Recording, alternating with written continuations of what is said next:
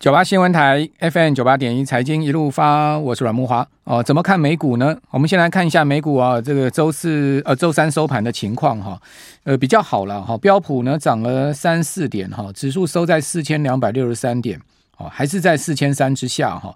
呃涨幅是百分之零点八一，好道琼啊涨一百二十七点，涨幅呢仅仅只有百分之零点三九，好指数呢收在三万三千一百二十九点。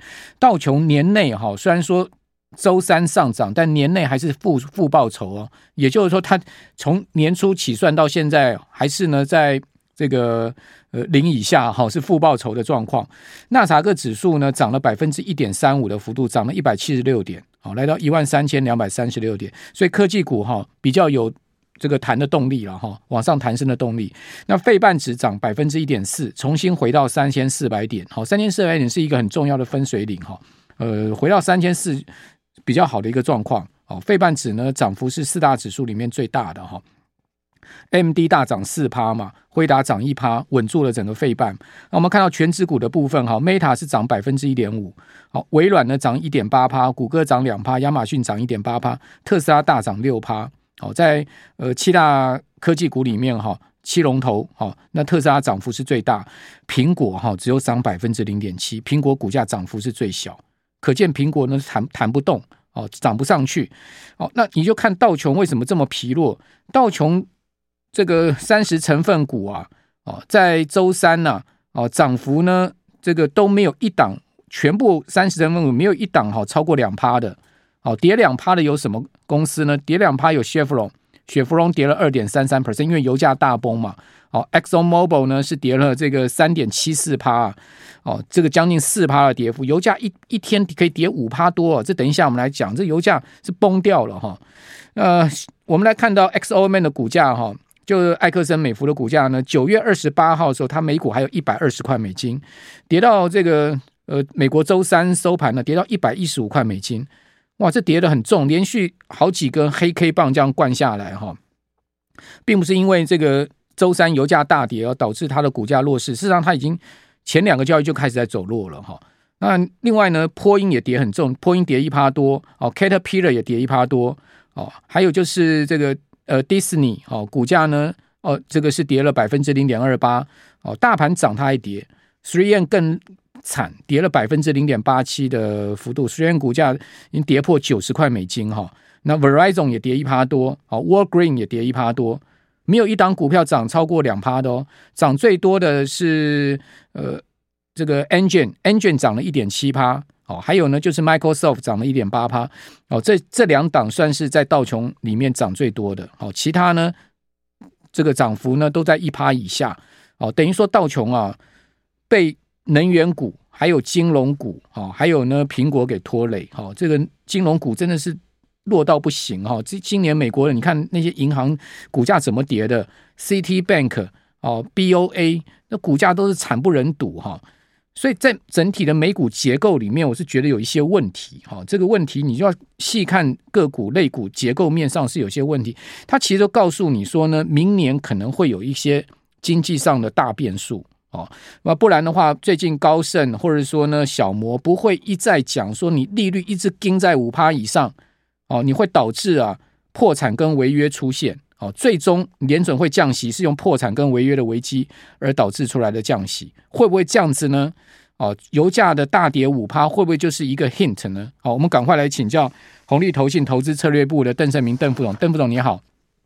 啊，投资人好，哎，主持人好，各位投资人大家晚晚上好。好，这个 邓副总这一波美股的下跌啊，有点不太寻常哎，感觉起来是很疲弱的一个下跌。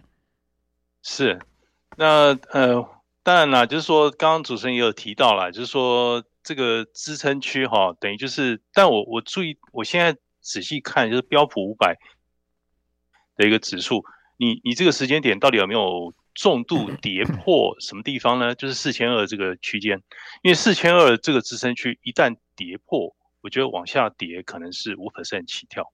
那它那个支撑可能向向下可能是五到八九个 percent 左右，所以四千二这个这个，你可以看它这是一个长期非常密集交易的一个一个地区哈，所以这个地方当然就是十月份，如果是你按照传统上的一个统计，如果九月份、十月份一起看，那九月份越不好，十月有点跷跷板，十月份照理来讲应该不会像九月份那么糟，九月份已经是一个很糟的一一个月嘛。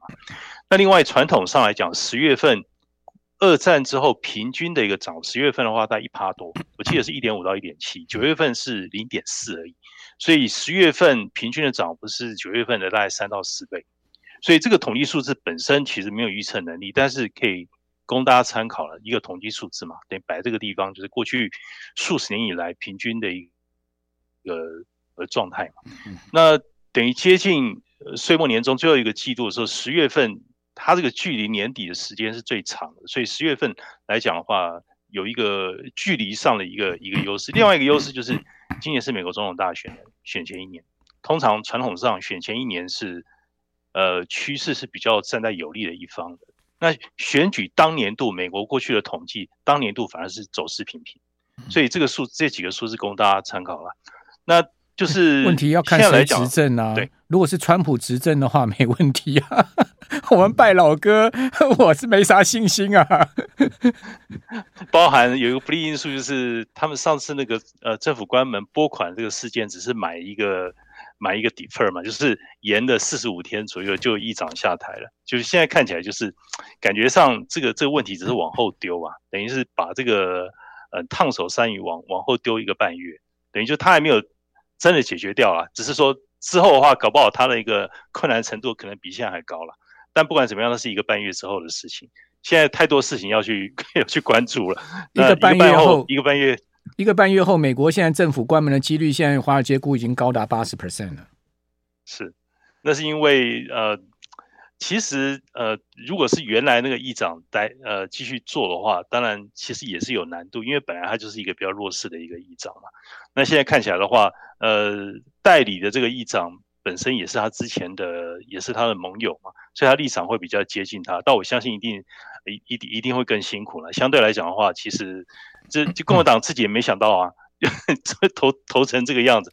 那不管怎么样，等于就是等于就是政治的一个势力，我觉得重新要重组，我觉得不是一件很容易的事。据据说，现在美国共和党哈那些极右派哈正在拱川普出来当众议院议长，你有听说这事吗？有有有有，我有听说。可是我觉得他要选总统哎，他不是要选议长啊。因为美国美国基本上是这样哦，你不见。呃，众议院议长不见得一定要是众议员哦，不是众议员也可以当众议院议长。知道知道，只要众议院投票通过的排名的顺序，其实美国第三号人物啊，第三号地位很从容。对啊，那但问题是总统副总统下来嘛？总啊总统，因为他他他们现在的问题就是有一个共和党的叫做传统派跟川普派，他们他们搞不拢。那川普派大家知道一定是一定是一定是支持川普嘛？那但是传统派的部分不见得支持川普，那川普出来你还要搞定传统派，他们叫老派、传统派，这种两两个说法都对，所以我觉得，但是川普其实是有民意基础啦，相对来讲，挟民意基础是不是就直接登上这个大位，我不清楚，但是。川普其实是想选总统，不是想选议长。啊、我个人觉得他的 preference 好像不是在这里。我，我觉得川普是肯定不会出来当众议院议长，因为现在众议院也很难搞。他干嘛在要选总统出出出来之前，自己自己在身上去粘这些这些这个呃这些东西上来，对不对？他就是直接攻总统就好了嘛。因为出你出来做众议院议长还有很多变数啊，搞不好你 你被众议院给拖累了，对不对？对，那是一个弱势的议长。对啊，好，所以美国第一个政坛的问题，然后现在呢，汽车工人罢工可能要延宕数个月。好，今天也有新闻说，好像这个通用汽车已经取得六十亿美金的贷款，准备过冬了嘛？哦，准备要这个呃，以防这个财务问题了嘛？哦，可见这些三大汽车厂现在也是危在旦夕啊。好，那另外呢，就是美国联准会搞个五趴这么高的利率，而且还信誓旦旦后面还要再升。我个人看到就是他搞了一个全世界金融资产的大沙尘暴。哦，现在全世界金融资产似乎就是一头撞上这个沙尘暴，去撞的是个粉身碎骨。这样讲也许有点耸动了，但我想到的这个电影画面就是这样子嘛。沙尘暴已经是在前面笼罩在你的这个呃整个天际了，你可你个飞机要冲进去，那不是粉身碎骨吗？现在又问题都在这个地方啊！现在，所以为什么美国金融股降跌，银行股价降跌？你看 C T 的股价，BOA 的股价，那个呃呃 JPM 的股价还好一点哦，但是也是跌哦。然后另外呢，能源股最近开始在补跌，然后科技股其实已经跌一大段了哦，就感觉起来整个结构面不太对劲了。我觉得金融股的部分，我解释一下，我觉得是长短利率不匹配，因为呃短期利率非常非常高嘛哈。如果照这样去看的话，年底如果再升一码的话，到五点五、五点七五，其实离六个 percent 就差一码左右。但但是长率的部分，其实等于就是你去看它 long rate 的一个部分，其实跟短率其实还是不够匹配。虽然最近它的这个 spread 其实负斜率其实收缩了相当多，我觉得这是金融股我觉得压力非常大的一个来源之一了。好，邓总，我们这边先休息一下，等一下回来我们再讨论这个大家要关心的话题。九八新闻台 FM 九八点一财经一路发，我是阮木华。大家能不能想象一下库克的年薪是多少？哈，那苹果。他其实在今年呢、曾经申报过这个库克的薪水哈，在今年一月的时候，根据这个申报文件哈，呃，苹果的执行长库克呢，薪资今年是大减超过四十趴，好，预定的薪酬是四千九百万年薪，哦，也就是说呢，五千万接近五千万美金，大概差不多是十五亿台币左右了。哦，那他说呢，这是库克本人要求，也是为了回应投资人意见，所以他自己决定了，跟公司讨论之后，自己决定要减薪四成。减薪四成的意思代表什么呢？哦，代表他之前的薪资是八千万到九千万美金哈。库克二零二二年的薪酬是九千九百四十万美金，将近三十亿台币。哦，还呃，那另外呢，二零二二年的年薪是略高于二零二一年，二零二一年是九千八百七十万美金。大家能想象吗？我只能想说，他们的年薪限制了我的想象空间，还是我的想象空间被他们年薪给限制了？有这么多一呃，有这个三十亿台币薪水的人，好，他要去卖那个自家公司的股票，这是说得过去吗？你好歹对你这家公司显现一点忠诚度吧。是邓副总，我们继续来请教邓副总。邓副总，如果你拿三十亿美呃新台币的薪水，你会去卖红利的股票吗？要看它股价的相对不会。我一定不要说一不要说一股了，半股都不卖，给他报到报到底就对，可以拿三十亿薪水哎，台币哎。对，呃，红利的股价长期有信心。OK，好。好，那那邓副总，现在目前呃，你所看到的整体经济环境是如何呢？对，其实我我觉得就是，如果是你十年前两年的债息，因为你看就是估计就是经济可能衰退几率最高的还是那个呃负斜率的这个利差嘛。那但负斜率的利差你可以看得出来，如果移动平均三个月趋势来讲的话，其实它缩减的速度以三个月的一个一个趋势，我们进一步的进阶微分去看。其实缩减速度相当相当快，而且现在速度缩减速度是可以说是过去几个月来最快的一个现象。你看绝对的呃数值，现在呃我看亚盘下午已经缩到得有负三十一个基本点。嗯，那这是代表怎么样？就是过去大家说呃 market consensus 估，哎，经济衰退可能性最高就是这个数字。那这个数字估计衰退的几率是七七成到六成以上。那现在如果缩到三十个基本点，代表怎么样？代表未来可能。不会衰退吗？是这样吗？像那个刚 Lash 就是就说啊，他说会衰退啊，嗯，因为他讲的意思是说，你你这个负斜率发生在经济衰退之前啊，没错了，九零年代到现在过去四到五次真的是这样发生的，但是问题是看起来这个代表之后的经济可能也不会真的这么糟了，可能是浅层的衰退了，我我认为是这样，因为毕竟回到正值了嘛，等于就是毕竟市场还是有点，如果你把它当一个领先指标，它还是有点走出来了。哦，整个经济的状况其实我认为数字不算糟了。大家大家，但现在就大家就是看等着看礼拜五那个非农就业的那个数字。上一期是十八万七，那这一期十七万。你不要到时候这个数字如果太强的话，大家可能担的心更多了。嗯，ADP 公布出来是八点九万嘛？八点九万是一个不好的数字。对啊，对对，很不好。就是这个数字有点不太好，所以那个利率就掉下去。但是 ADP 有时候不见得是很好的那个指标，有时候它会跟那个总体的那个数字，到时候其实有一点点 gap 了。有时候有时候会一致，有时候会有 gap。他们调查的范围不同了，对，不对？对，有点有点不一样。有真的有时候会有点反向啊。但是我我我不我不清，到时候等数字出来 才能确定啊。但我觉得利率就是会摸了石头过河。打假设大家认为短率。如果说今年年底之前会逼近五点七五到六的话，那就是为什么现在十年债息要逼近五的一个最大的一个原因。嗯，但不论如何，我认为就是利率如果真的逼近到那个水准哦，我是觉得应该不至于去那个短利不至于去探测，就是 Demon 讲的大摩的老板讲的那个要探测期啊，我觉得那个过于极端了。现在市场应该还没有定价到那样，要如果是那样的话，我觉得债券市场现在恐怕恐怕不太妙。那他为什么要公开讲说会到期呢？因为他也是一一号这个重要人物啊，他应该也不会信口开河，而且他讲说我们小摩已经敦促我们客户做好奇葩准备了。他讲这个，代表说他真的把这当很重要一回事啊，不然不可能去通知他的客户说你们要做好利率七趴准备。那客户说你是开玩笑吗？你们叫叫我做好准备，后来利率没到七趴，那你是来来乱的吗？当然他不可能这样干呢、啊。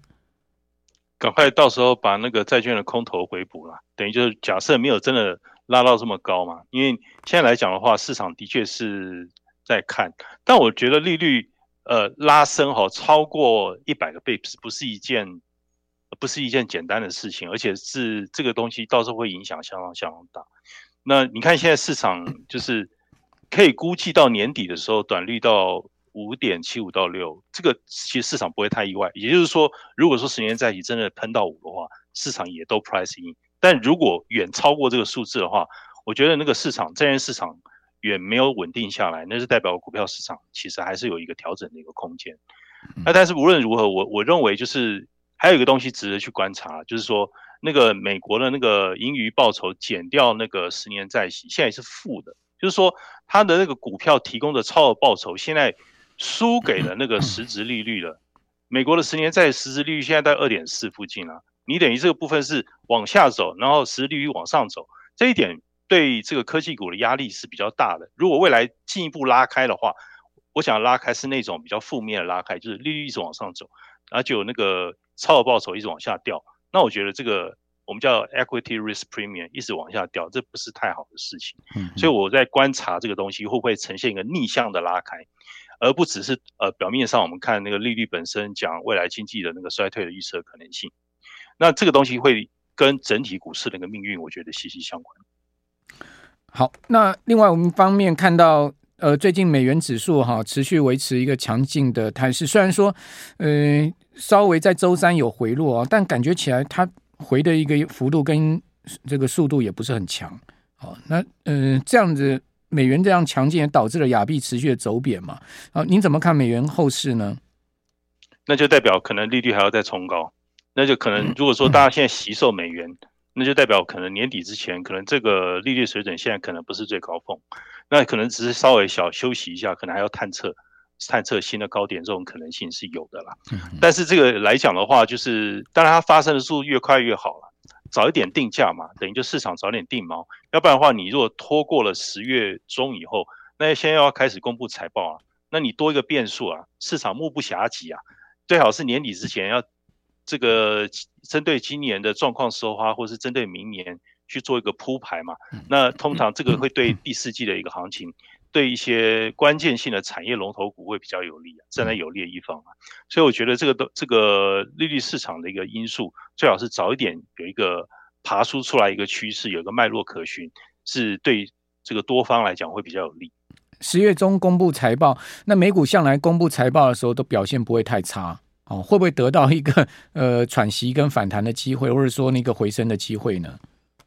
因为就是以这个趋势来讲的话，可能三季度就是一个 turning point，就是因为二季可能是接近市场 market consensus 是这样估啦，就是说三季度可能它不会成长非常多，年率来讲，但是至少是正增长嘛，不会再是负增长。如果这样去看，真的这样去实现的话，市场估计零点五到一点五之间，假设真的是这样的数字出来的话。